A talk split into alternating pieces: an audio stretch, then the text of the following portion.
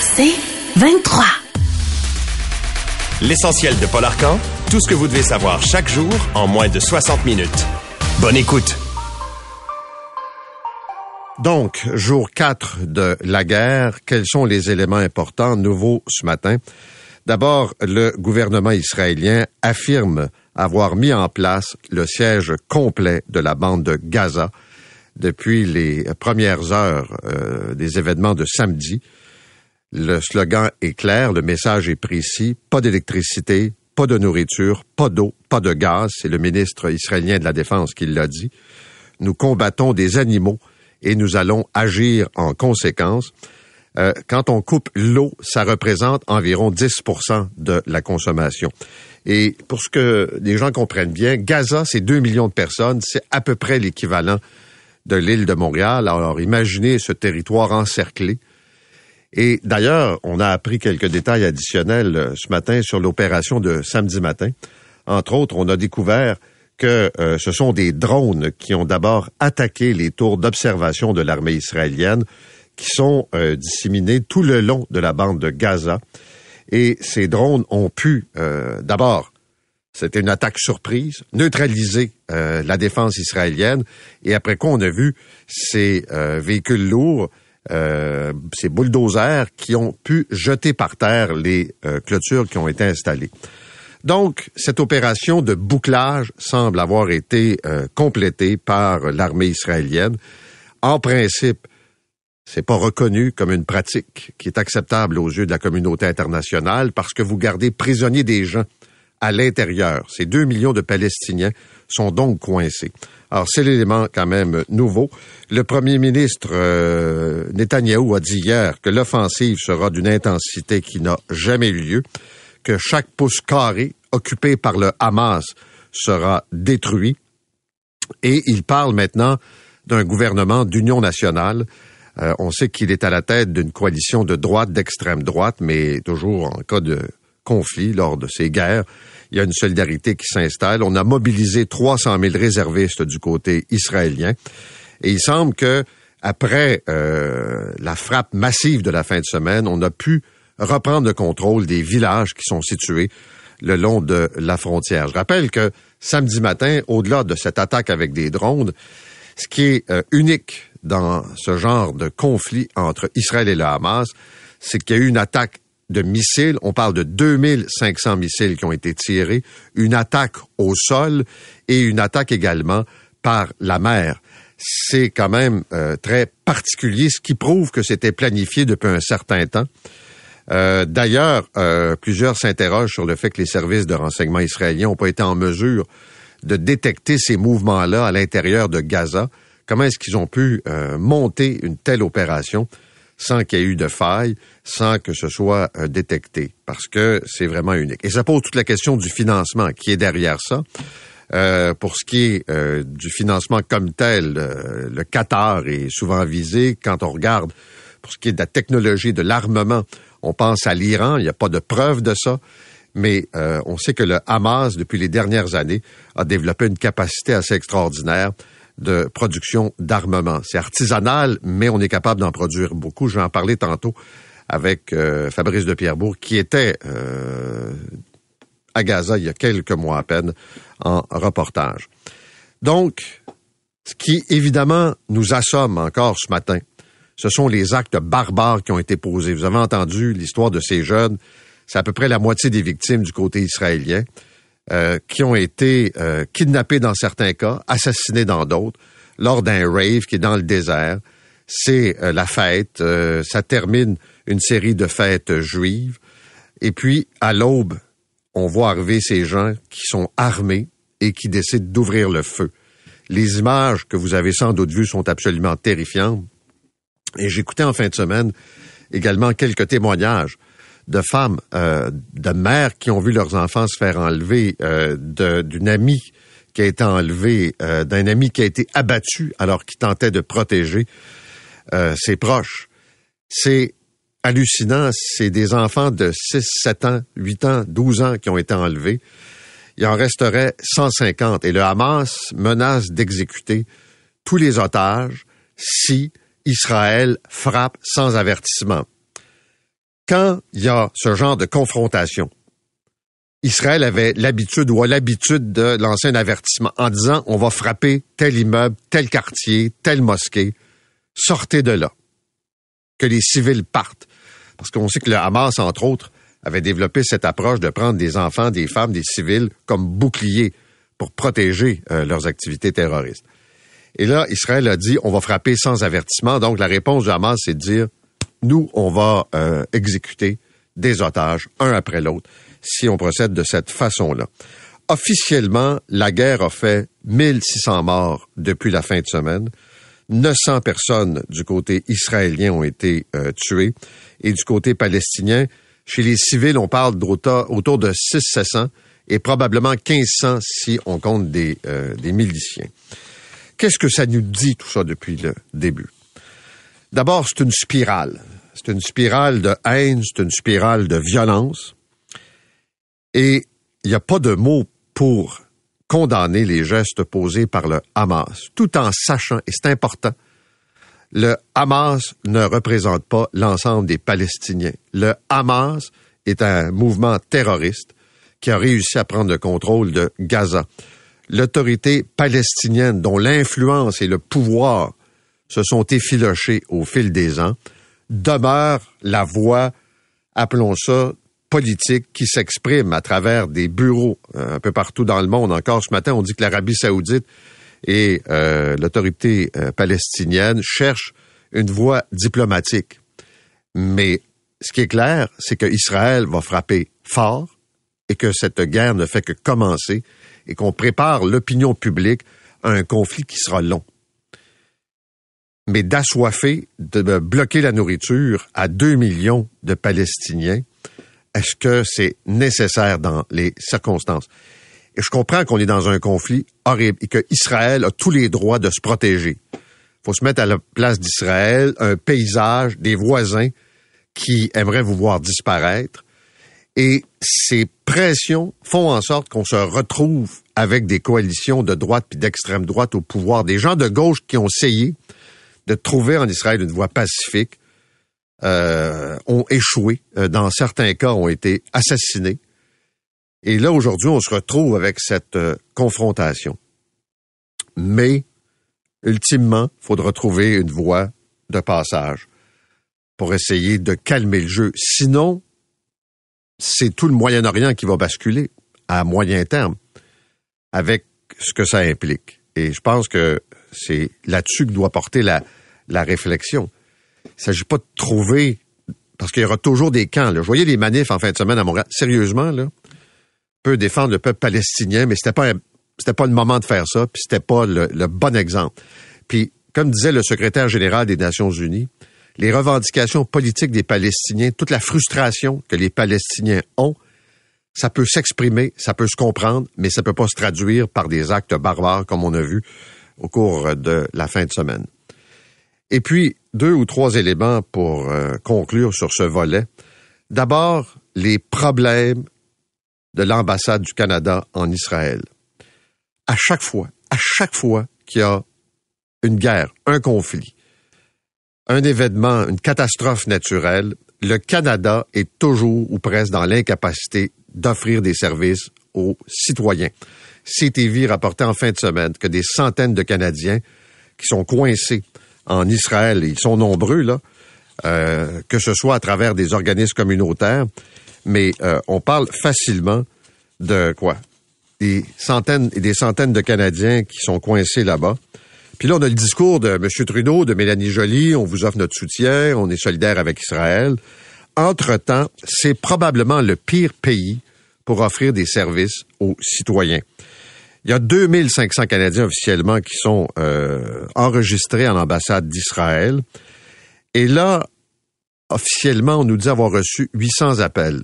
Par contre, il y a des gens qui se sont plaints à leurs députés en disant personne ne répond, c'est le congé de l'action de grâce.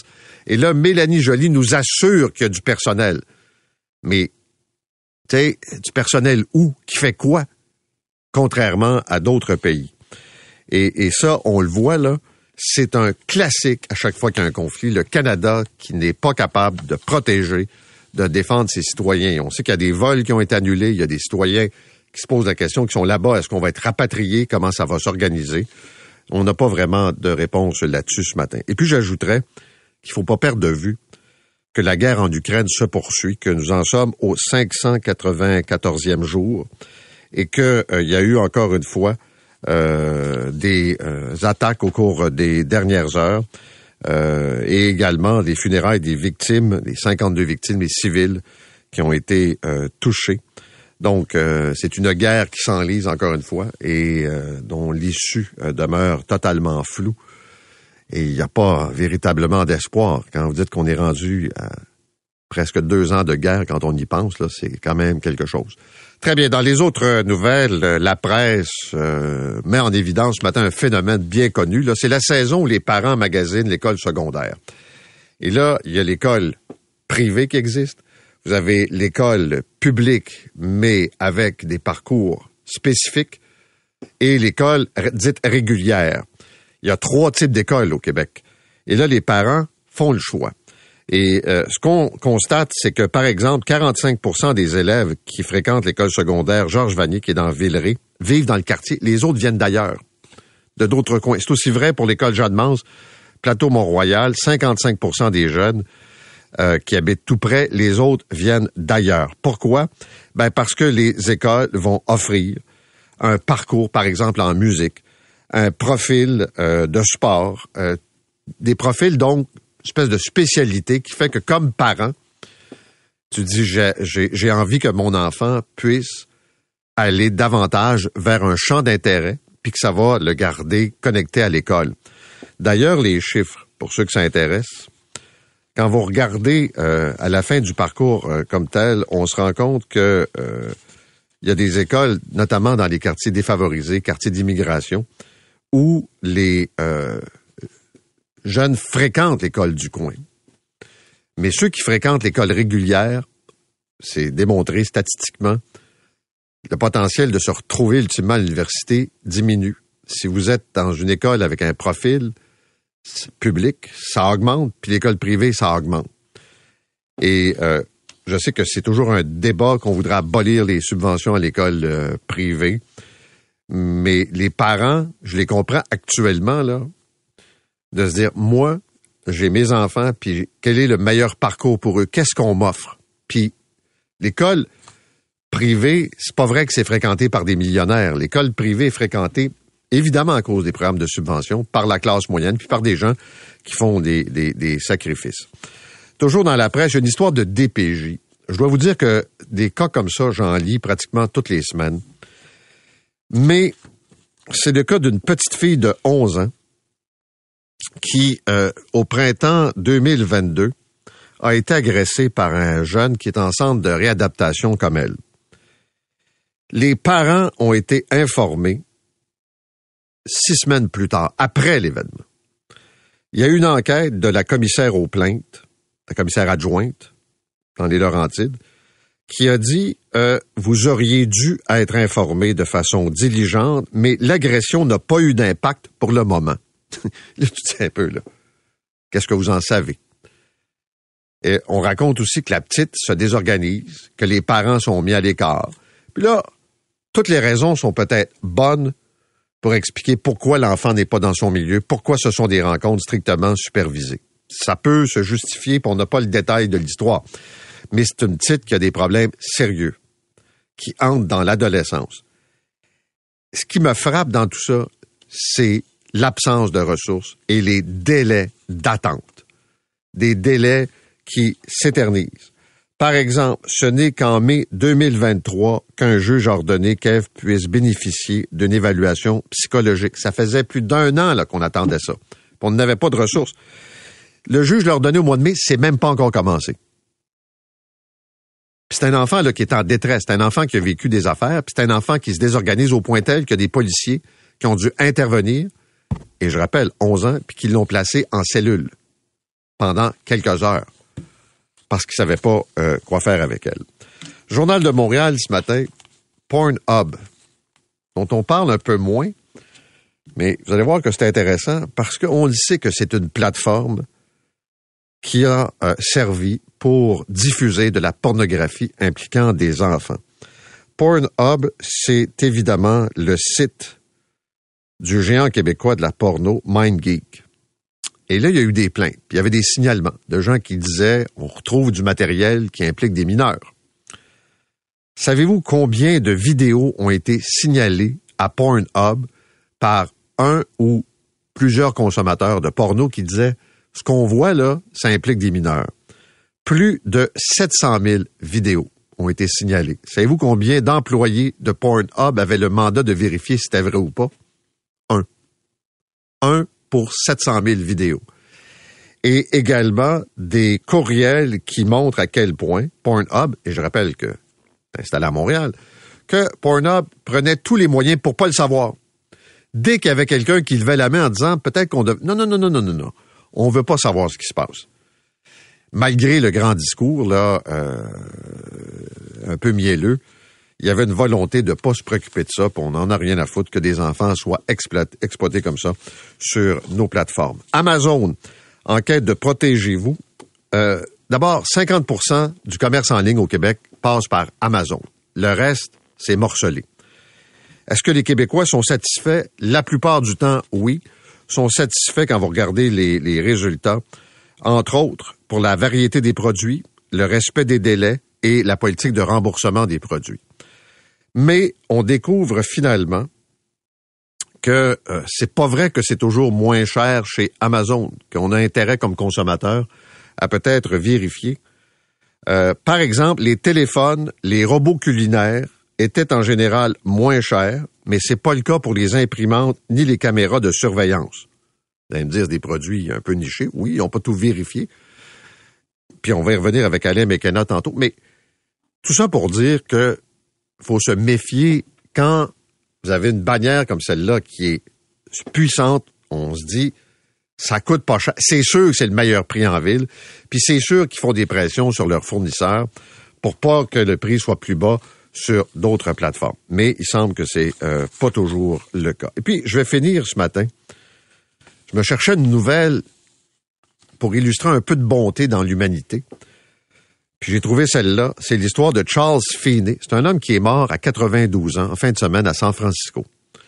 Il a fait fortune dans les boutiques hors taxes et il a investi dans ce qu'on appelle des start-up. Sa fortune était estimée à 8 milliards de dollars. Donc, mort à 92 ans. Il y a plusieurs années, il a décidé de mettre 2 millions de côté pour lui et de donner toute sa fortune de façon discrète.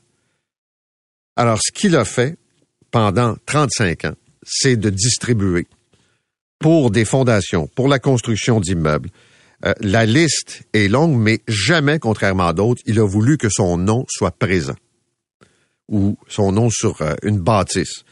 Des fonds de recherche, des euh, organisations, par exemple, spécialisées dans l'aide, dans la recherche médicale. Il a donné ses milliards. Il a été marié deux fois, il a eu des enfants. Les enfants ont eu quelques millions chaque, mais il s'est dit, moi, je suis pas à l'aise.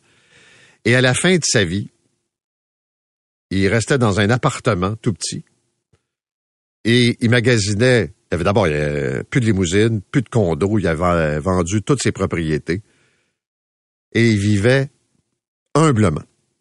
En disant, j'ai fait de l'argent, pas parce que je suis nécessairement brillant, je suis travaillant, je suis tombé sur les bonnes affaires, mais je redonne à la communauté, et savez-vous quoi? Il est passé par les Bermudes pour bâtir ses entreprises de philanthropie parce qu'il trouvait que le gouvernement en prenait trop, puis il voulait décider à qui voulait donner son argent. Vous écoutez l'essentiel de Paul Arcan en 60 minutes. De retour après la pause.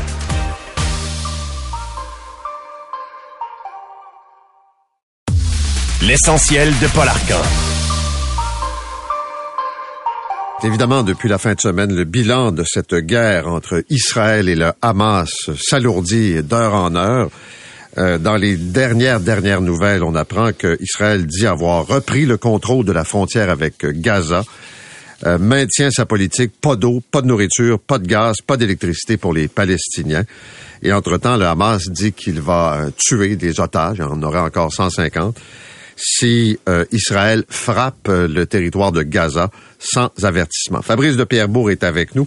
Fabrice, d'abord, bonjour. Bonjour, Paul. C'est un endroit que tu connais bien. Il y a quelques mois à peine, tu y étais, donc, dans Gaza. Je pense que c'est important ce matin d'expliquer aux gens qu'est-ce que c'est Gaza, comment c'est configuré et qui sont les gens euh, derrière le Hamas. Oui, je suis allé au mois de mai là pour le magazine L'actualité pour un reportage qui est en ligne sur leur site web. Justement, Gaza c'est une longue bande de terre qui est coincée entre l'Égypte au sud, la Méditerranée à, à, l'ouest et euh, Israël sur tous les autres bords. C'est les trois quarts de l'île de Montréal à peu près en superficie. C'est 40 km de long sur 6 à 10 km de large, donc c'est rien. C'est un territoire qui est extrêmement urbanisé puisqu'il y a environ, mais il n'y a pas eu de recensement depuis un moment. Hein, au minimum 2,2 millions de personnes qui sont là, en majorité des réfugiés palestiniens qui ont afflué après la création de l'État d'Israël, euh, après la Seconde Guerre mondiale, à la fin des années 40. Eux, ils vivent dans des, à l'intérieur même de Gaza, qui est, une enclave très pauvre. Il y a encore des secteurs encore plus pauvres qui sont ces camps de réfugiés palestiniens. Euh, les gens vivent là ou survivent là dans des conditions euh, vraiment misérables. Ils sont sous blocus total d'Israël depuis 2007. On en reparlera après, depuis l'accession au pouvoir par la force d'ailleurs du Hamas dans la bande de Gaza. Et ça donne quoi au quotidien? Ça donne euh, une jusqu'à hier, puisque là on sait que ça va être encore pire, une électricité qui est rationnée, c'est même pas 10 heures par jour, euh, très peu d'eau. La plupart des nappes phréatiques sont quasiment à sec ou sont contaminées par l'eau de mer. Donc c'est une eau qui est totalement impropre à la consommation. Il y a quelques usines de désalinisation, mais elles consomment beaucoup d'énergie. Cette énergie-là vient aussi d'Israël. Le, pétrole vient d'Israël. Euh, donc et puis la plupart de ces habitants-là, à peu près la moitié sont très jeunes, vivent, on peut dire, sous perfusion humanitaire. C'est-à-dire que c'est euh, les organismes humanitaires internationaux qui envoient de l'aide, les pays les pays occidentaux qui envoient de l'aide. Le Qatar est un gros euh, fournisseur d'argent de de Gaza. Ils viennent littéralement avec du cash tous les mois ou tous les trois mois pour les pour les et qui distribuent aux familles les plus miséreuses du lot. donc c'est ça la vie à Gaza. Et pour entrer sortir de Gaza, la plupart des gens qui sont nés à Gaza depuis finalement ce blocus depuis 2007 n'ont pas d'espoir d'en sortir parce que la l'accès est, très difficile. Il faut passer par un point de contrôle au nord, le point de passage d'Erez, qui a été d'ailleurs pris d'assaut par les, troupes du Hamas. Euh, on est vraiment fouillé euh, par les Israéliens encore plus au retour qu'à l'aller. Il y a environ 16 000 Palestiniens qui ont le droit d'aller travailler en Israël. Ben là, c'est fini, évidemment. Depuis trois jours, ils ont un permis de travail eux aussi c'est très compliqué. C'est des heures pour aller en Israël, pour aller essayer de gagner un peu d'argent dans les champs, etc. et tout, et revenir. Au retour, c'est une fouille euh, vraiment incroyable. Donc c'est ça la situation. Et ils peuvent même pas aller dans la mer. Les pêcheurs peuvent pas les pêcher parce qu'il y a un blocus maritime aussi d'Israël à 6000 nautiques. Donc on, a, on dit que c'est une prison à ciel ouvert. Moi, j'ai tendance à dire que c'était plutôt un volcan qui était prêt à exploser parce que quand je suis allé au mois de mai, là, la, la, la, les tensions, les récriminations envers Israël ne, ne grandissaient. Ils, sortaient de cinq jours de conflit avec une, une branche, une autre branche euh, islamiste à, à, Gaza, que le djihad islamique palestinien. Et les gens finalement regardaient tout ce qui se passait en Israël. On l'a vu là, euh, les attaques de colons en Cisjordanie sur, des villages palestiniens. D'ailleurs, des, des événements qui ont été condamnés par l'ONU à multiples reprises cet été. C'est passé un peu inaperçu. Euh, les affrontements sur l'esplanade des mosquées, qui est considérée comme le troisième lieu saint de l'islam. Donc, à la fois à Gaza, je sentais beaucoup de désespoir, mais à la fois beaucoup de colère. C'était euh, et puis euh, un sentiment de dire, ben, finalement, on n'a plus rien à perdre. Les Palestiniens, nous, finalement, le monde entier se fout de nous. Mais quand on dit les Palestiniens, le Hamas a pris le pouvoir par la force il, y a, ah bah, il y a 16 ans. Ben, disons que ça s'est passé en deux temps. Ils ont gagné les, les premières élections législatives en Palestine à la suite des accords de paix. Bon, Jean-François l'expliquera probablement mieux que moi, les accords d'Oslo et tout. Euh, en 2006, ils ont emporté les législatives face au Fatah, qui était le mouvement historique palestinien euh, considéré comme modéré. C'était le parti créé par Yasser Arafat, celui qui avait signé les accords de paix. Mais le Hamas l'a emporté. Donc ça, c'est en premier temps. Ils ont gagné politiquement sur le terrain, à la fois Gaza, Cisjordanie et Jérusalem-Est. Et après, ils sont rentrés en confrontation avec le Fatah. Euh, beaucoup de Palestiniens considéraient que le Fatah finalement était trop euh, mou avec Israël, qu'il fallait une solution militaire, qu'il fallait en vérité un vrai État palestinien à la place de l'État d'Israël. Et c'est comme ça que le, Hamas a, gagné en popularité. Et en 2007, euh, il y a eu des affrontements, une guerre civile à Gaza d'ailleurs entre autres, et ils ont chassé les troupes du Fatah de Gaza et ils ont pris le pouvoir à ce moment-là, Gaza, et ils l'ont toujours sous une poigne de fer. Quoi. Mais comment est-ce qu'on en arrive à mener des opérations qui consistent à kidnapper des gens, kidnapper des femmes, kidnapper des enfants, tuer des, des gens qui sont dans un rave sur euh, dans le désert et tout ça. On a vu des attaques de roquettes régulièrement, mais qu'est-ce qui a fait que cette fois-ci on est passé à la barbarie, ce qui a amené euh, à dire Euh, le Hamas, ben, c'est Daesh, c'est l'État islamique. Ce sont les mêmes barbares qui passent à l'acte. Oui, mais c'est un mouvement à la base. Le Hamas, c'est un mouvement nationaliste, vraiment euh, islamiste. Hein, puis eux veulent le pouvoir à la fois politique et militaire. Euh, je pense qu'à un moment donné, on, en était au deuxième conflit, au troisième conflit en 12 mois là quand même. Hein. Il y a eu deux, euh, ça a commencé, il y en a eu un en août 2022, en mai 2023, et là il y a eu cette escalade. Euh, je pense qu'ils ont capitalisé un petit peu sur cette frustration euh, et pour eux ils sont en guerre et c'est sûr que c'est là on se retrouve à une situation qui est complètement infernale, c'est que chacun justifie les violences en disant oui mais l'autre a fait pareil. C'est-à-dire que les, Palestiniens vont, du Hamas vont dire mais regardez, euh, les colons israéliens par exemple ont tué. Euh, L'ONU a dit qu'il y a 200 Palestiniens qui ont été tués au cours de l'année. C'était le, dans, dans les, en Cisjordanie entre autres, en majorité des civils. C'était le plus lourd bilan depuis depuis longtemps. Donc eux ils disent oui mais eux aussi ils bombardent, ils tuent nos enfants, euh, ils tuent nos femmes, etc. Donc on arrivé à un point où finalement plus personne se parle, plus personne se comprend. C'était déjà comme ça depuis un petit moment. Mais le Hamas, en même temps, c'est une vraie armée. Je veux dire, c'est spectaculaire. Moi, en 2017, euh, quand j'étais allé pour, euh, pour, pour la radio, d'ailleurs, pour, pour faire un reportage pour leur 30e anniversaire, ils avaient fait une démonstration au centre de Gaza qui était spectaculaire, vraiment, avec à la fois tout leur euh, appareil politique et leurs troupes de choc, les brigades Al-Qassam, celles qui ont mené l'opération euh, d'invasion en Israël. Mais souvent, on avait tendance à dire ils paradaient avec des troupes dignes des forces spéciales, avec des, ils exposaient des missiles, bon, on sait pas si c'était des vrais ou des faux, des lance-roquettes, des, des, mortiers et tout. C'est un peu pour impressionner, c'est un peu de la propagande. Mais on voit que non. On voit qu'ils sont super entraînés. Mais tu parlais du Qatar.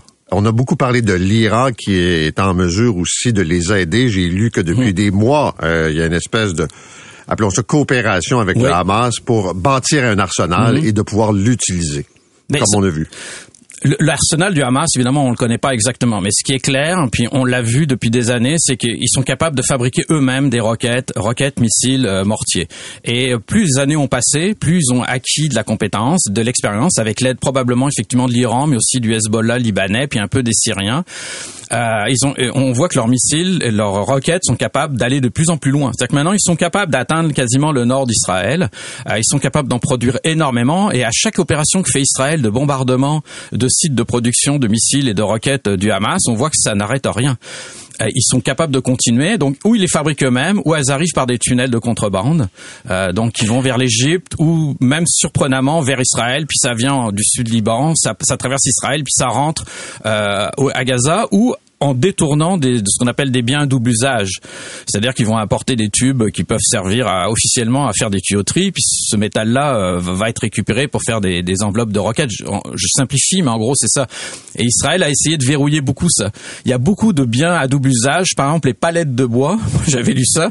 On peut plus importer de palettes euh, de bois euh, à Gaza parce qu'ils se sont rendus compte qu'avec ces palettes de bois, ils fortifiaient des tranchées puis des tunnels. Mais en même temps, ils ont une approche fondamentaliste, c'est-à-dire qu'on peut on peut utiliser des femmes, des enfants comme boucliers pour protéger un immeuble, protéger des, des, des, des centres militaires ou en tout cas des ce qui fait que, que là tu, tu places l'adversaire dans une situation où euh, je disais qu'Israël habituellement va avertir en disant vider les lieux parce qu'on va vous bombarder. Ils font des, ce qu'on appelle des knocks. Ils envoient un premier, première petite bombe sur un toit d'immeuble. Ça veut dire aux gens partez, puis ils envoient des SMS aux voisins pour dire euh, pour dire partez. Bon, l'autre enjeu, on ne sait pas encore s'il y aura euh, des troupes à pied, des soldats mhm. au sol qui vont entrer euh, dans Gaza.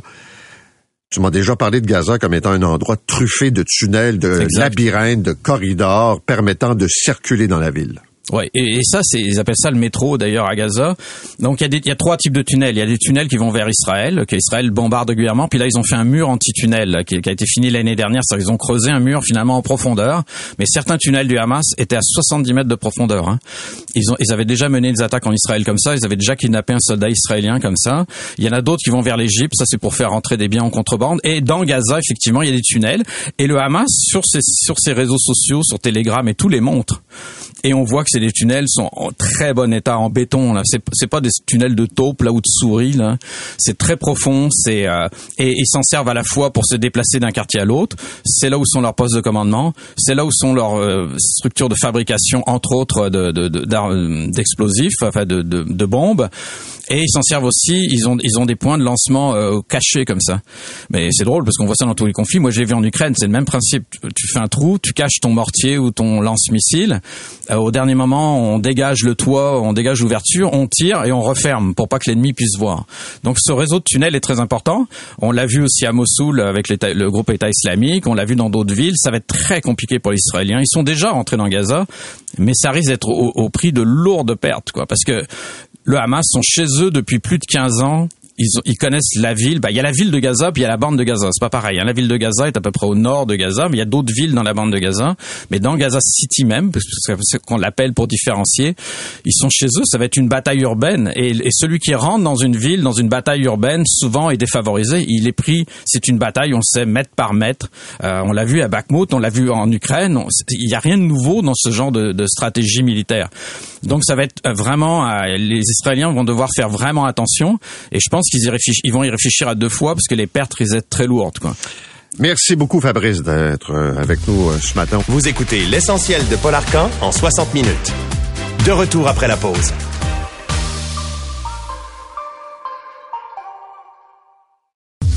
L'essentiel de Paul Arcan. Après l'offensive menée au sol, offensive aérienne, tir de roquettes également, donc par la mer, Israël affirme ce matin avoir repris le contrôle des frontières, d'avoir scellé l'endroit par où sont passés euh, tous ces militants du Hamas qui ont fait euh, donc un cardage absolument indescriptible, prise euh, d'otages, donc il y en aura encore 150 qui sont détenus, et au moins 260 personnes ont été tuées lors de ce rave qui avait lieu en fin de semaine. On a vu des images terrifiantes des jeunes qui, tôt le matin, ont tenté de s'enfuir. Je vais en parler tout de suite avec notre invité qui se trouve dans le secteur près de la bande de Gaza, Théophile Simon, qui est journaliste indépendant. Théophile Simon, bonjour. Bonjour. Peut-être revenir d'abord sur euh, ce qui s'est passé donc très tôt samedi matin. Vous avez pu parler à des gens qui ont survécu. Absolument. Alors moi j'ai parlé aux proches des, des, des victimes euh, qui se qui cherchent toujours leurs proches. Euh, et, et, vraiment le ça a été un massacre. Euh, ils le décrivent eux-mêmes. J'ai parlé à, à une femme qui a perdu plusieurs plusieurs de ses amis euh, euh, lors de cette rêve partie. Elle est sans nouvelles. Soit ils ont été pris en otage, soit ils se cachent toujours ou ils sont blessés quelque part dans la campagne du sud d'Israël euh, en, en, mauvaise posture. Elle est persuadée que c'est l'une ou l'autre des solutions. Donc elle été venue hier pour essayer à tout prix d'approcher de la zone qui est complètement bloquée d'un point de vue militaire. On est à seulement 5,1 km de la bande de Gaza. Les roquettes tombent à intervalles réguliers. Euh, J'ai parlé aussi à un homme dont la sœur a disparu euh, en, en, se rendant à la rêve partie. Son téléphone, le téléphone de son ami qui a été pris avec elle a borné à seulement 500 mètres de la bande de Gaza, donc ils sont quasiment, ils sont quasiment persuadés qu'elle a été emmenée là-bas. Euh, c'est vraiment euh, le désespoir hein, pour ces familles euh, de victimes qui ont la, qui, qui, ne veulent même pas imaginer à ce qui attend leurs leurs proches s'ils ont effectivement été emmenés dans la bande. Bon, on est très tôt samedi matin. Comment se fait-il qu'on ait réussi du côté du Hamas à identifier l'endroit où avait lieu le rave? Sauf erreur, c'est un endroit qui était discret. On n'avait pas fait de publicité autour de la localisation.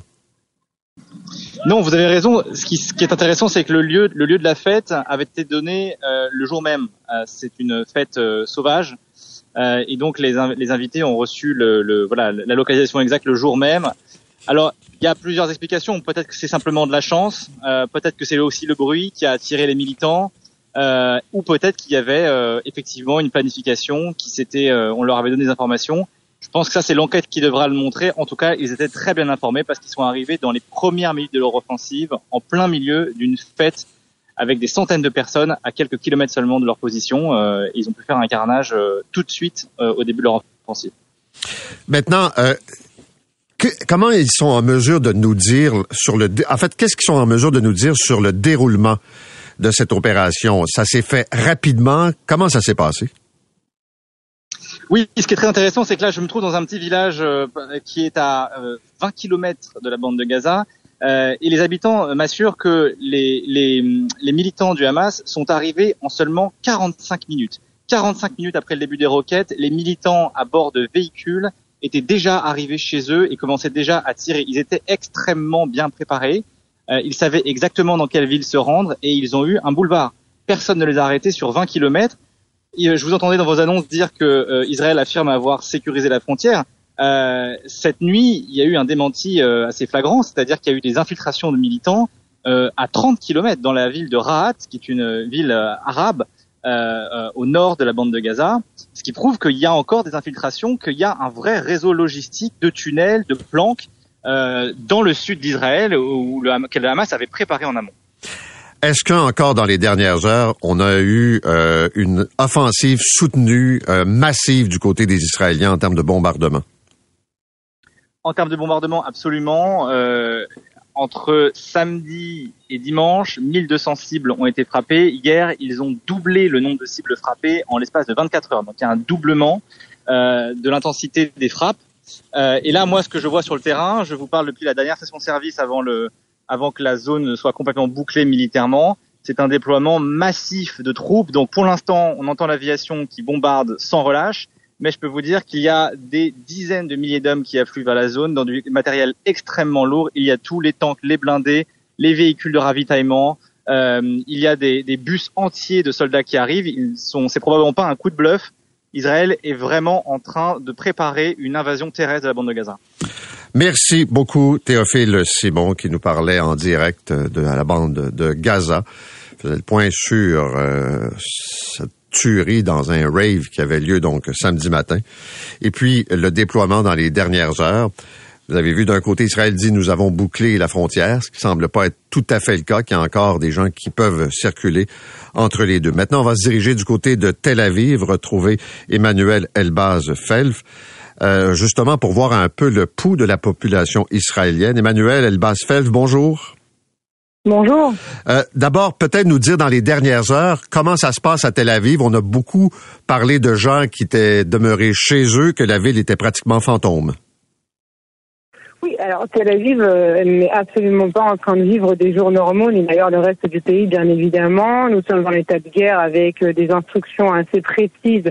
Tout d'abord, les écoles sont fermées, écoles maternelles, écoles primaires, les collèges, les lycées. Donc les enfants sont à la maison. Euh, ça change forcément le cours de la vie. la rentrée scolaire des universités a été repoussée à la fin du mois d'octobre pour l'instant. On ne sait pas combien de temps les écoles vont rester fermées, mais dans les rues aussi, les rues sont très calmes. Beaucoup de restaurants, cafés sont fermés. Euh, il y a euh, des restrictions sur euh, le nombre de gens qui peuvent se retrouver dans un endroit fermé ensemble pour ne pas créer des, des regroupements qui pourraient être dangereux pour les citoyens. Euh, ce que l'on voit aussi, c'est énormément d'élan de solidarité, c'est-à-dire des restaurants qui sont fermés, qui ne sont pas ouverts au public, mais où le public vient pour aider à préparer à manger, à euh, faire passer euh, les boîtes de nourriture dans des camions qui sont acheminés ensuite vers euh, les gens qui ont été évacués de leur localité du sud. Euh, les gens qui ont été rescapés, euh, qui ont réussi à survivre à cette euh, tragédie, à cette horreur, et puis aussi vers les soldats qui sont partis en grand nombre dans différentes bases militaires et sur le terrain pour se préparer ou pour prendre part à une offensive contre contre Gaza. Bon, on sait que la plupart des citoyens de Tel Aviv ont été réveillés samedi par des alertes, des missiles qui ont été neutralisés, mais ça veut dire que très tôt, le climat de terreur s'est installé. Ah oui, euh, il était 7h30 euh, du matin quand euh, personnellement ma fille a couru dans mon lit pour me réveiller et me dire maman, maman, il y a une alerte qui peut sortir. Il faut savoir que les enfants en Israël de manière générale, à Tel Aviv aussi, sont malheureusement habitués et savent comment réagir en cas d'alerte à la roquette. Donc pour ceux qui ont des abris à la maison, des pièces sécurisées, ils y vont. ceux comme nous qui n'en avons pas, nous allons dans la cage d'escalier qui est censée être l'endroit le plus sûr du bâtiment. Et puis à ce moment-là, on a découvert l'horreur qui était déjà en train d'être perpétrée dans le sud du pays depuis une bonne heure et demie. Et on comprend évidemment ce que le Premier ministre a mis cinq heures à nous annoncer, que nous étions en guerre. Est-ce que les gens craignent qu'il y ait à l'intérieur de la ville de Tel Aviv, donc des, attaques de petits groupes, des espèces de commandos qui pourraient s'en prendre à des cibles ou encore à des individus? Euh, non, la crainte n'est pas formulée comme ça. Euh, les attaques de roquettes sont quelque chose que euh, les habitants de Tel Aviv et du, du, pays, comme je vous disais, connaissent. Donc c'est pas en général quelque chose qui arrête complètement notre vie de tous les jours. Mais il y a, oui, une crainte euh, que certains terroristes soient encore sur le territoire euh, israélien. D'ailleurs, hier, le Premier ministre l'a annoncé dans son discours qu'il y avait encore des terroristes sur le territoire sur le territoire israélien, pardon. Et donc, on ne sait pas si l'un ou deux de ceux-là, ou peut-être plus, ont réussi à s'éloigner de euh, la région euh, euh, limitrophe de la bande de Gaza et à s'introduire plus profondément dans le territoire israélien. Donc, on imagine que non, qu'il aurait déjà été trouvé, mais la crainte existe dans le fond de nos têtes comme ça. Les gens ne sont pas complètement tranquilles. Et puis, il y a aussi la crainte de l'ouverture d'un nouveau front qui viendrait du nord, du Hezbollah avec notamment hier euh, une infiltration euh, qui a été revendiquée après par le djihad islamique euh, dans le nord d'Israël, donc une crainte qui n'est pas complètement détachée de la réalité. et puis il y a une, la vraie crainte, enfin celle qui rejoint, qui réunit en fait toutes les craintes que j'aime de, décrire, c'est combien de temps va durer cette guerre, à quoi va-t-elle ressembler et quelles seront les, la, quelle sera la vie ici en Israël et puis combien de pertes de deux côtés. Il faut savoir que les Israéliens ne sont pas non plus euh, l'envie de vengeance existe clairement, de se venger contre le Hamas, cette organisation terroriste qui, euh, qui a perpétré euh, l'attentat terroriste le plus meurtrier depuis le 11 novembre. Et puis il faut comprendre qu'en termes de proportion de population, c'est comme s'il y avait eu 25 000 morts aux États-Unis. C'est énorme. Euh, donc euh, l'envie de revanche euh, existe certainement chez les citoyens israéliens. par contre, il s'agit de se venger contre l'organisme terrorisme du Hamas et non pas contre la population qui est prise en otage, la population de Gaza, les Palestiniens innocents pris en otage eux-mêmes par cette organisation terroriste depuis qu'elle est au pouvoir. Merci beaucoup, Emmanuel Elbaz Felf, qui est journaliste en poste à Tel Aviv. Maintenant, Olivier Marceau est avec nous. C'est un étudiant québécois qui euh, se trouve donc dans le sud d'Israël, à, peu près une quarantaine de kilomètres de Gaza. Olivier Marceau, bonjour. Bonjour, Monsieur Arcan. D'abord, euh, vous êtes dans, dans ce coin euh, pour vos études. Racontez-nous ce que vous avez vécu d'abord samedi. Oui, donc d'abord, je peux vous dire que, comme vous l'avez mentionné, je suis à 40 kilomètres euh, de la bande de Gaza dans une ville qui s'appelle Beersheba, dans le sud d'Israël, soit l'équivalent de la distance entre euh, Montréal et Blainville. Euh, donc, pour ce qui est de samedi, donc j'étais couché dans mon lit et j'entends une très forte alerte à la bombe à 6h30 du matin. Et étant donné la, la très petite distance qui sépare Gaza de Beersheba, j'ai environ 60 secondes pour me trouver un refuge. Donc, je me précipite en dehors de mon lit, je mets des shorts et un t-shirt et je me précipite à l'étage pour aller trouver refuge euh, pour m'assurer d'être en sécurité. Et comme la plupart des gens en Israël, je voyais une série de témoignages hier euh, de, personnes qui disaient j'ai perdu une amie, je suis sans nouvelles d'un membre de la famille. Il y a un monsieur qui a témoigné à CNN pour dire que six de ses proches ont porté disparu. C'est un peu le lot d'à peu près tous les gens qui sont dans votre secteur. Oui, tout à fait. Je peux vous dire euh, que par rapport à notre personnel, euh, ma copine a perdu euh, deux collègues de travail durant la fin de semaine. J'ai une collègue qui travaille à la Cour suprême qui a aussi perdu deux anciens collègues de la faculté de droit en fin de semaine. évidemment, plusieurs de leurs amis et connaissances demeurent introuvables. Puis c'est une, période très, très stressante ici. Euh, puis je peux dire aussi que, que, parmi les réservistes qui se font appeler euh, par euh, l'armée d'Israël, beaucoup d'entre eux sont des connaissances, des amis à ma copine, à mes collègues de travail. Puis ces personnes-là sont âgées entre les âges de 22 ans jusqu'à dans la quarantaine. Quand vous dites que vous avez perdu des collègues ou des amis, avez-vous un, exemple à nous donner de dans quelles circonstances cette personne-là est soit disparue ou a été tuée? Euh, donc, par exemple, euh, ma copine qui a des collègues qui ont, perdu la vie, c'était des collègues qui étaient à proximité euh, de la bande de Gaza. donc, c'est ces personnes-là qui ont été affectées par, par ce combat. OK. Malgré tout ce qui se passe, vous avez l'intention de rester là-bas? Oui, donc présentement, j'ai un boulot. Je travaille comme, euh, comme auxiliaire juridique à, la Cour suprême euh, en Israël. Donc, j'ai un stage jusqu'à la fin décembre. Donc, euh, j'y demeure, mais je peux vous dire que ça reste quand même une période très stressante. pour ajouter à ce qui s'est passé samedi, il y a eu des alertes à la bombe pendant 4-5 heures de façon intermittente. il y a notamment un missile qui a frappé à environ 2 kilomètres d'où je me situe. Été en mesure de voir un nuage de fumée très, très noir à, à proximité d'ici Euh, puis quand je regardais par la fenêtre de l'appartement, j'étais aussi en mesure de voir de nombreux missiles dans les airs qui, qui venaient au-dessus de ma tête, qui se faisaient intercepter par euh, le Iron Dome. Donc c'est très, très stressant et angoissant, mais je demeure ici en Israël. OK, puis est-ce que vous allez quand même travailler? Est-ce que vous vivez une vie, euh, disons que, une apparence de normalité?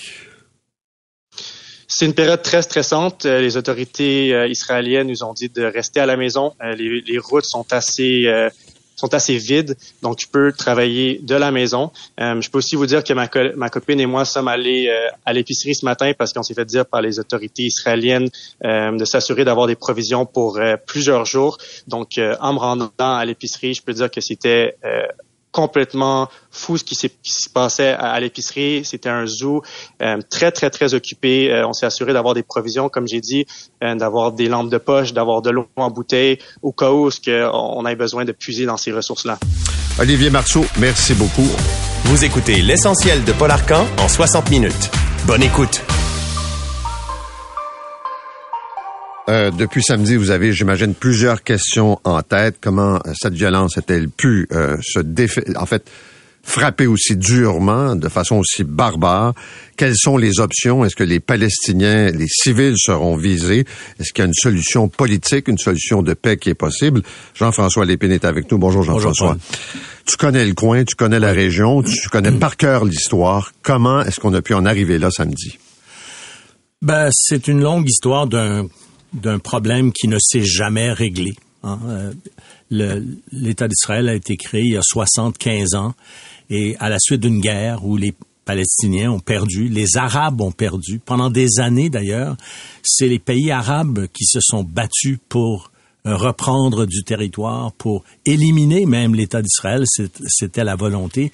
Il y a eu des guerres célèbres, la guerre des six jours, qui est une guerre déclenchée par Israël, qui a duré six jours, parce qu'ils savaient que les Arabes, les pays arabes, la Jordanie, la Syrie, l'Égypte voulaient les attaquer une deuxième guerre il y a 50 ans. On, a rappelé cette guerre-là récemment parce que, euh, ben, au cours des événements de la fin de semaine, parce que c'est exactement il y a 50 ans, cette fois-ci, le Hamas a choisi comme par hasard à peu près le même temps Hein, les vacances, euh, les, les, les, fêtes religieuses du début du Nouvel An juif. Dans ce cas ici, euh, c'était la fête du Sukkot, qui est la fin de, ce cycle de fêtes-là. Donc, presque la même date.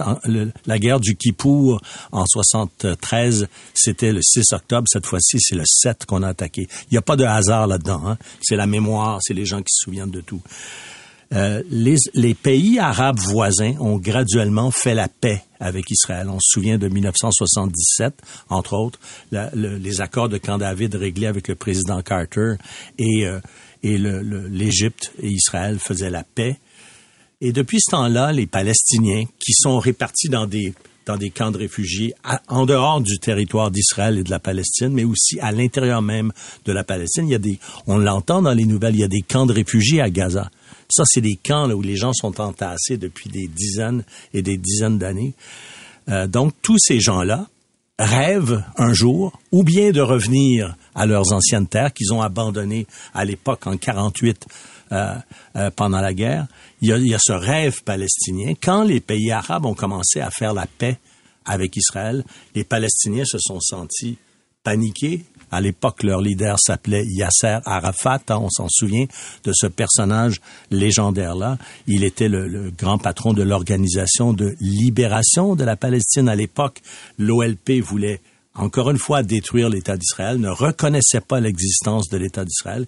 Il a fallu donc toute une série d'étapes. Mais on se souvient de la rencontre au sommet avec euh, Clinton, où on a Arafat et on a Yitzhak Rabin, qui est le premier ministre d'Israël la fameuse poignée de main, on se dit, bon, ben là, il y a comme une voie, il y a une voie de passage pour trouver une solution pacifique. C'était en 93, ça fait quand même longtemps. Euh, on avait signé des accords à Oslo, en Norvège, pour euh, donner aux, aux, Palestiniens des territoires sous leur juridiction dans les territoires occupés de Cisjordanie et de Gaza. Beaucoup de promesses. Peu de temps après, euh, donc réunion à la Maison Blanche, on voit Yasser Arafat serrer la main de Shimon Peres, ministre des Affaires étrangères, et d'Itzhak Rabin, le premier ministre. Mais un an après, Yitzhak Rabin, premier ministre, se fait assassiner. Pas par des Arabes, par des, un extrémiste israélien.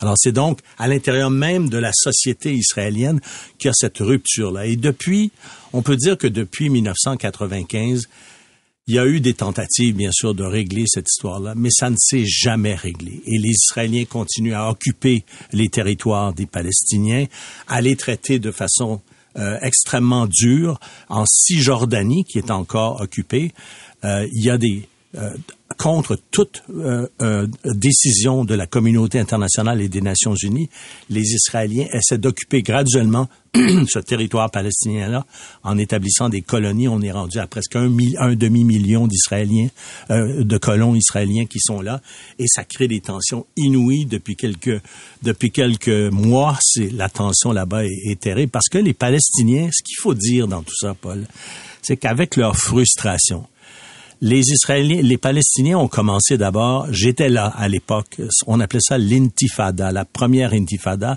On avait décidé pour attirer l'attention du monde parce qu'il n'y avait pas de solution de leur problème, de pousser les enfants dans la rue et de les faire se battre à coups de pierre contre les, les, les, les forces israéliennes, l'armée israélienne. Il y a eu des morts, des enfants mouraient. Là, l'attention du monde s'est concentrée sur ce problème-là, d'où les accords d'Oslo. On a essayé de régler la situation. Mais graduellement, moins on, plus on repoussait une solution réelle, plus les réactions des Palestiniens devenaient violentes. En 2000, il y a eu ce qu'on a appelé la deuxième intifada. Ça fait plus de 23 ans. Ça fait 23 ans. À ce moment-là, c'était la première fois qu'on voyait ça. J'étais là aussi. Les Palestiniens avaient soudainement des armes sur le territoire israélien, dans les territoires occupés par Israël. Gaza, c'était extrêmement dangereux déjà à l'époque pour l'armée israélienne d'y être, mais c'était un territoire occupé à l'époque. C'était tellement dangereux qu'en 2005, les Israéliens se retirent de Gaza et en font ce qu'on a appelé euh, j'ai entendu Fabrice employer l'expression, une prison à ciel ouvert. On entoure Gaza, puis on empêche, quand il y a de la violence à l'endroit d'Israël, on ferme Gaza, comme on fait aujourd'hui. On fait un blocus, on punit la population, on punit les dirigeants euh, du Hamas, et on crée une... graduellement, toute cette violence-là, parce qu'il n'y a pas de solution, est devenue extrême. Et là, il y a un gouvernement qui est un mouvement euh, politico-religieux qui s'appelle le Hamas qui dirige la bande de Gaza et qui, lui, n'a plus aucune limite. Fabrice l'a bien raconté Mhm. comment, dans leur psyché, là, ils ont développé une armée, ils ont développé une agressivité. La différence par rapport à, à d'autres périodes, c'est que la Cisjordanie, d'un côté, est occupée, mais ça, c'est le siège de ce qu'on appelle l'autorité palestinienne. Des Palestiniens plus conservateurs, avec un président de 88 ans. Ça, ça fait partie du problème aussi, qui s'appelle Mahmoud Abbas, qui règne de ce côté-là, qui prône, qui reconnaît l'État d'Israël, qui veut simplement des territoires, euh, la paix et euh, cesser la colonisation de leur territoire. De l'autre côté, il y a Gaza, qu'Israël a quitté il y a longtemps, qui est une sorte de prison. Deux millions de personnes qui vivent enfermées. Pour sortir de là, faut qu'ils demandent des millions de permissions à l'Égypte, vers le sud, ou à Israël. Et euh, le territoire de, de, de Gaza est contrôlé par le Hamas, qui lui ne reconnaît pas l'Es- l'État d'Israël et veut au contraire détruire l'État d'Israël. Mais Alors quand- c'est- c'est une situation Oui. qui est devenue insupportable. Quand on voit la violence des gestes posés, Oui. des enfants kidnappés, des enfants tués, des Oui. femmes qui ont 150 otages, euh, des attaques euh, dans un festival en plein air et tout ça, quelque chose qu'on n'a jamais vu, on pourrait dire même dans l'histoire, depuis l'histoire d'Israël. Parce que à l'époque des guerres avec les Arabes, c'était des armées qui se battaient. Là, on voit systématiquement des attaques extrêmement. On parle de milliers de, combattants. Le- le- le- le- les forces de défense israéliennes parlent de- ils disent qu'ils ont retrouvé un millier de corps. Alors, imagine le nombre de gens, de miliciens du Hamas qui ont attaqué. C'est extrêmement, c'est du jamais vu dans l'histoire. Alors, deux questions. La première, est-ce que la réponse, la riposte d'Israël sera terrible? C'est ce que Netanyahou promet. Ce sera long, ce sera massif. Il n'y aura pas un pouce carré où le Hamas va pouvoir euh, trouver de l'espace.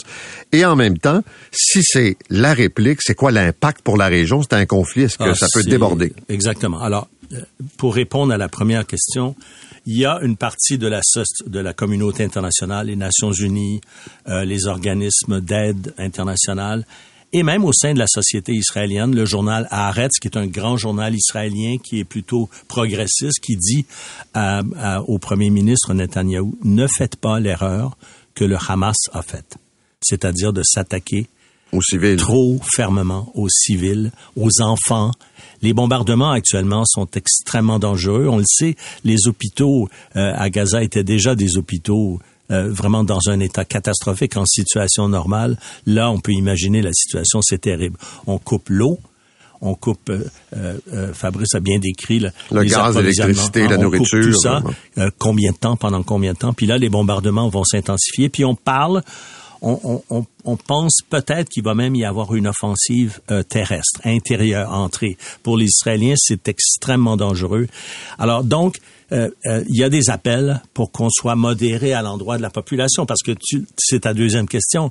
Si on se met, euh, si ça se prolonge et que là les enfants palestiniens se mettent à mourir, est-ce que les mouvements radicaux qui existent ailleurs, comme au Liban, le Hezbollah, et tout ça aussi est dirigé plus ou moins hein, par. On sait qu'il y a beaucoup de pays qui influencent, entre autres l'Iran, Hein, qui, est, qui est très influente euh, dans cette région-là du monde. Et euh, donc, si ça se poursuit, si on voit des images d'enfants palestiniens mourants, euh, après tout ce qui s'est passé du côté israélien, est-ce qu'il y aura, est-ce qu'il y aura pas une, une, extension du conflit? On dit une des possibilités, c'est la Cisjordanie, donc l'autre, le territoire occupé par Israël du côté est d'Israël. La Cisjordanie, il y a énormément aussi de groupes armés. Je, te l'ai dit depuis le mhm. début. Au début, c'était la guerre des pierres, mais ils se sont armés, tout le monde, de plus en plus. L'armée israélienne a été, euh, a dû faire face à tout ça à la longue. Eux, là, on dit que si la guerre s'étendait, peut-être que le, le, réflexe des partisans des Palestiniens, les plus violents, ce serait de s'engager dans une bataille pour affaiblir encore plus et déstabiliser l'État d'Israël. Donc, le Hezbollah possède toute une série de missiles euh, à courte et à moyenne portée du côté de la frontière sud du Liban. C'est euh, le territoire du nord d'Israël qui est visé. La Cisjordanie pourrait aussi décider, les groupes violents palestiniens qui sont là pourraient décider de faire quelque chose. L'autorité palestinienne n'a pas beaucoup de contrôle sur ces gens-là du côté de la Cisjordanie. Donc, il y a, une possibilité d'extension du conflit. Il y a un détail qu'il faut dire dans tout ça, par contre, Paul, c'est que du côté israélien, faut se rappeler, là, on en a parlé, toi et moi, beaucoup. À chaque semaine, le, euh, samedi, il y avait des protestations contre le gouvernement Netanyahou mhm. euh, depuis les réformes depuis du de justice, parce qu'on euh, c'est un gouvernement de droite et d'extrême droite qui veut réformer entre autres le système judiciaire pour enlever à la Cour suprême cette espèce de rôle de balancier qu'elle a joué depuis la création de l'État d'Israël. Beaucoup de peur, beaucoup de division de cette société-là. On dit que ça a peut-être été un facteur de décision pour le Hamas euh, d'intervenir en se disant la société est fragilisée. Il y avait même des signes. Le ministre de la Défense qu'on voit aujourd'hui et qui dit on va on va faire le siège de de, de, de, la bande de Gaza, il menaçait euh, de se faire de se faire limoger par le gouvernement Netanyahou, le ministre de la Défense, il y a quelques mois à peine, parce qu'il s'opposait à la réforme justement proposée par le gouvernement de la Cour suprême mmh. euh, d'Israël. La société était divisée. il y avait même des réservistes ces réservistes qu'on essaie d'appeler à coup de 300 000 personnes qui vont être appelées à, reprendre les armes. Hein, au cours des semaines qui s'en viennent, ben, ces gens-là, il y, avait des réservistes qui disaient, il y a quelques semaines à peine, moi, je ne répondrai pas à l'appel si c'est comme ça, je n'accepte plus ce gouvernement-là. Aujourd'hui, évidemment, avec toute l'horreur qui s'est passée. Il y a des gens euh, qui commencent à comparer le, choc qu'a subi Israël, faut le dire en, proportion, près de 1000 morts, je sais pas combien de blessés, à ce que l'Amérique a subi le 11 septembre, 2001, en termes de proportion. Aujourd'hui, la société israélienne est donc dans un état d'esprit complètement différent. Et malheureusement, euh, alors qu'il y a une partie de la société israélienne qui dit depuis toujours, ça, l'impatience des Palestiniens va exploser un jour. Il faut régler ce problème-là. Malheureusement, aujourd'hui, à cause du traumatisme créé par la violence extrême du, de, de l'attaque du Hamas, qui est pas encore terminée, hein, on l'a entendu ce matin encore, où il y a encore des, il y a encore des, des missiles qui sont tirés, il y a encore des, des combats. Euh, la, la, la partie de la société israélienne qui était tolérante et qui voulait une solution. Malheureusement, elle n'est pas dans cet état d'esprit-là aujourd'hui. Elle veut qu'il y ait une vengeance. La loi du talion, comme on dit souvent dans cette région-là. Tu me fais quelque chose, je te fais quelque chose d'encore pire pour te dissuader de recommencer. Mais ça, là, ça ne fonctionne pas. Ça fonctionne pas depuis euh, des 75 ans de la création de l'État d'Israël. Alors, il va falloir trouver une solution. Et euh, le gouvernement Netanyahou devra rendre des comptes. D'ailleurs, on dit, Paul, pour terminer peut-être, que si la frontière de Gaza a, été tellement surprise par l'arrivée des miliciens du Hamas, c'est que le trois quarts des forces armées israéliennes qui étaient là habituellement étaient rendues en Cisjordanie c'est une hypothèse euh, que plusieurs experts militaires israéliens évoquent aujourd'hui et disent il faudra faire une enquête. Pourquoi ils étaient en Cisjordanie? Parce qu'il fallait protéger, il faut protéger de plus en plus les fameux colons israéliens qui s'implantent sur des terres palestiniennes et euh, contre toute réglementation, contre tout jugement euh, entre autres de l'Assemblée générale des Nations unies, et qui s'implantent dans des territoires occupés par, les, euh, par, Israël, mais des territoires qui appartiennent aux Palestiniens. Il y a tellement de violence là aussi qui est provoquée qu'on a dû déménager euh, de, beaucoup d'effectifs de, de l'armée israélienne. Et c'est peut-être pour ça que ça a pris six heures on l'a dit là, avant que l'armée israélienne vraiment soit capable de de, revenir sur les lieux et de combattre les miliciens du Hamas. Jean-François, merci. Beaucoup, de questions en tout oui, on va y revenir dans les prochains jours. Vous écoutez l'essentiel de Paul Arcan en 60 minutes. Bonne écoute. Passons aux autres nouvelles. La presse nous fait état ce matin d'un cas d'une petite fille qui se retrouve dans le système de la protection de la jeunesse. Elle a 11 euh, ans et elle a été victime dans un premier temps euh, d'un geste de nature sexuelle, une agression. Et ça a donné lieu à toutes sortes d'interventions pour le moins bizarres, pour ne pas dire inacceptables. Des cas de cette nature, euh, j'en vois assez souvent. Et ce matin, c'est pas d'aller dans le détail très précis, mais de comprendre un peu les enjeux que vivent certains parents, puis d'une certaine réalité en même temps de la DPJ. On parle avec notre invité, qui est un spécialiste en droit de la famille, Maître Alain Roy, qui est aussi professeur à l'Université de Montréal. Maître Roy, bonjour. Bonjour, Monsieur Arcan. Bon, d'abord, si on regarde les faits de cette petite fille euh, qui se fait agresser par un jeune de 10 ans, c'est bizarre dans un premier temps que la DPJ a pris beaucoup de temps pour avertir les parents. C'est pas normal, ça c'est pas normal et c'est comme si la DPJ oubliait que les parents demeurent les titulaires de l'autorité parentale, même si euh, l'enfant est sous protection, même si l'enfant est soumis euh, à la protection de la jeunesse. Les parents euh, ne sont pas complètement écartés du décor. Ce sont eux les décideurs et forcément ils doivent être informés de ce qui se passe, des enjeux majeurs.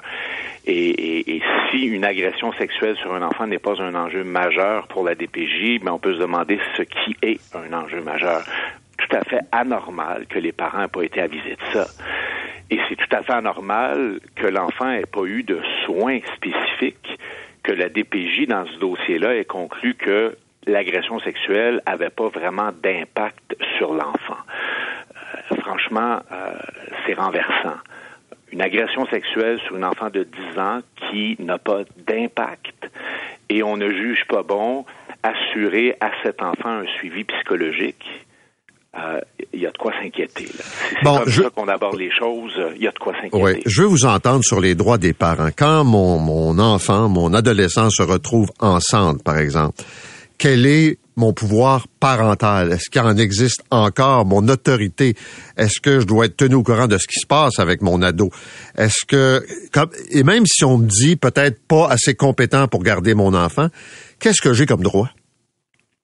Ben, à moins d'être déchus de leur autorité parentale, et ça, ça prend une, une, décision du tribunal, à moins que le tribunal ait retiré des attributs parentaux, les parents doivent demeurer dans le décor euh, en termes de décision.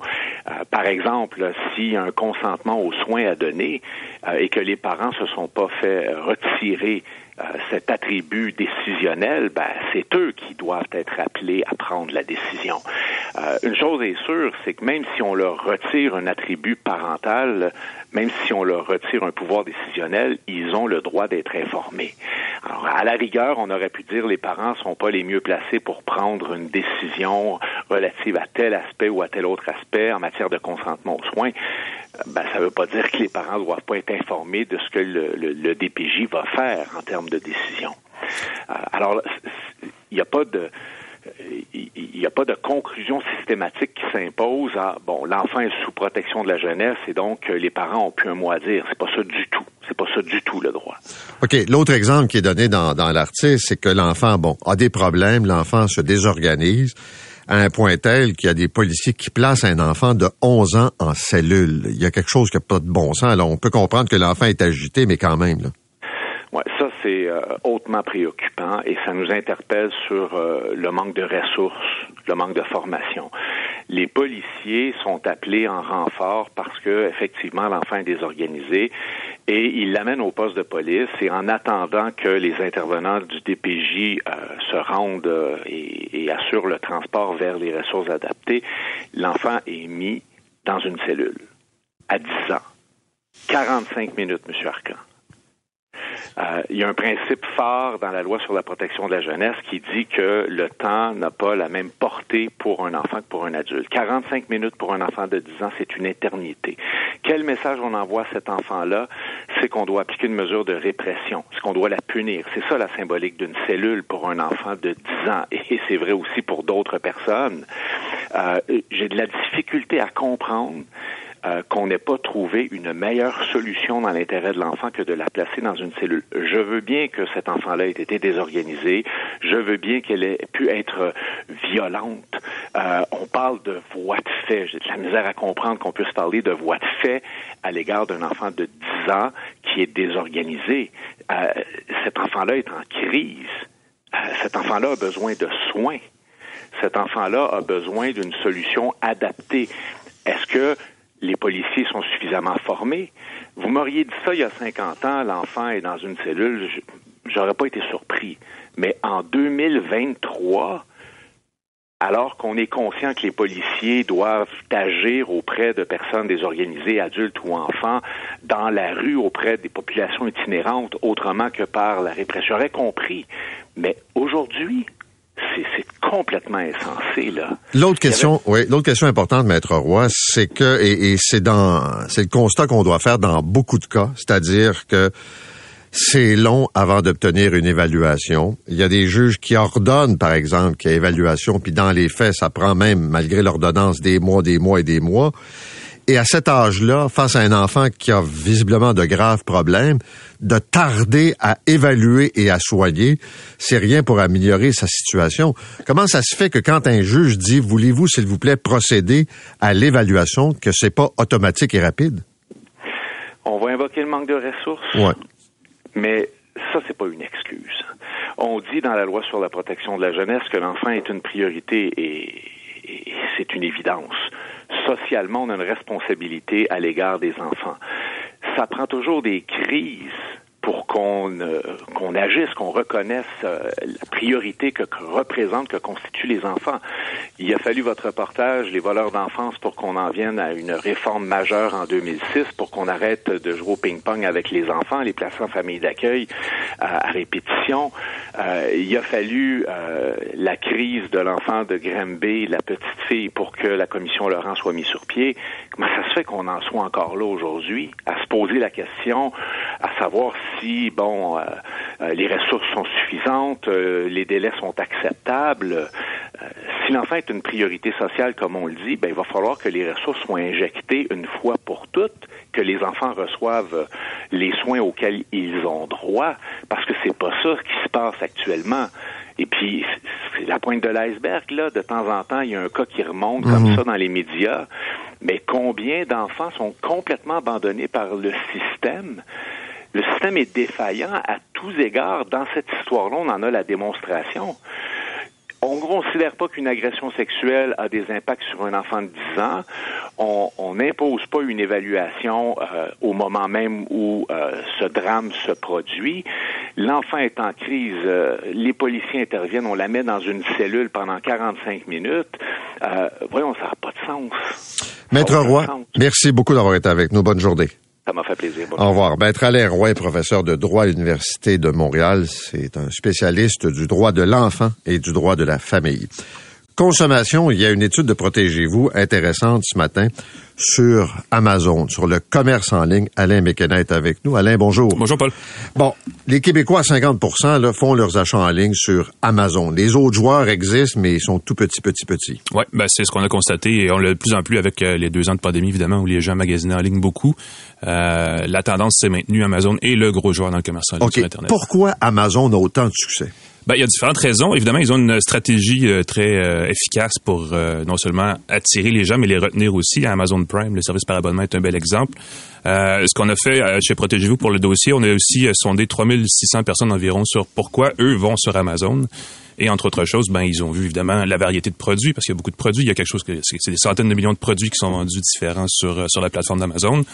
donc la variété, les prix, euh, de façon générale, l'impression qu'on a sur Amazon, c'est que c'est dur à battre parce qu'il y a tellement de variétés, donc les prix sont plus bas. Et euh, le bon, évidemment, la, livraison rapide, le service à clientèle, et ainsi de suite. Est-ce que c'est vrai que c'est toujours moins cher sur Amazon? Non. euh, ça, c'est une partie de l'affaire. On a une équipe à l'interne chez Protégez-vous qui a fait une analyse comparative de milliers de produits euh, sur Amazon.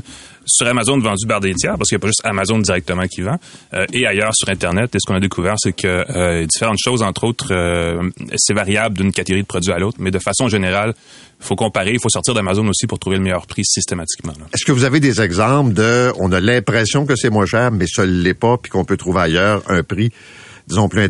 Ben, les petits appareils électroniques, euh, les petits appareils informatiques, euh, les, les, affaires qui coûtent assez cher, les téléphones intelligents, entre autres, Amazon a un bon choix, un bon prix généralement. Euh, les appareils électroménagers sont pas si mal aussi, mais appareils de surveillance pour la maison électronique avec du Wi-Fi, des choses comme ça, des routeurs, de, matériel périphérique un peu, là, il y a tendance, on a tendance à trouver meilleur marché ailleurs que sur Amazon. Est-ce que il y a vraiment d'autres joueurs en ligne qui sont en mesure de compétitionner Amazon Ou est-ce que je dois chercher, chercher, chercher, chercher? Ben ça va, ça va, ça va varier par catégorie de produits en fait. Euh, un bel exemple qu'on a trouvé, c'est le site, euh, web québécois, en fait, leslibraires.ca, qui offre des livres des livres imprimés, des livres numériques aussi qu'on peut acheter directement en ligne. C'est un regroupement de libraires euh, indépendants qui euh, couvrent l'ensemble de la province. Ils ont une approche un peu différente parce que comme ce sont des libraires répartis partout, ben ils peuvent offrir une livraison ou une distribution euh, plus facile que quand on est juste centralisé. eux, ils ont une approche assez intéressante. Ça fonctionne très bien pour eux. Ils ont vendu, ils vendent beaucoup de livres, ils en vendent de plus en plus. C'est local. On a parlé beaucoup pendant la pandémie du panier bleu hein, qui a vu le jour, qui a commencé à vendre directement il y a quelques mois, qui est encore un peu naissant, mais qui a une approche différente, qui essaie de la jouer plus sur l'achat local la responsabilité d'acheter euh, des commerces de proximité. Mais l'achat local, c'est beau, là. Mais l'autre jour, j'ai acheté un produit, un casse d'écoute. Mm-hmm. Ok, j'avais le choix de l'acheter au Québec avec euh, un prix 40 euh, plus élevé avec un délai de livraison de deux, trois semaines ou le prendre chez Amazon 40% moins cher puis l'avoir deux jours après. Ben voilà. Ben, la définition de local aussi change selon ce qu'on achète, effectivement. Mais oui, la livraison, c'est le gros nerf de la guerre pour les, euh, en fait, les vendeurs en ligne qui sont pas Amazon essentiellement parce que tout le monde essaie de battre cette livraison en un jour. Souvent, dans le cas d'Amazon et du service Amazon Prime. Et ça, c'est extrêmement difficile à côté, là. Alain, merci beaucoup d'être venu. Alain Méquedan, donc c'est l'étude de Protégez-vous sur euh, les Québécois, le commerce en ligne et Amazon. C'est 23.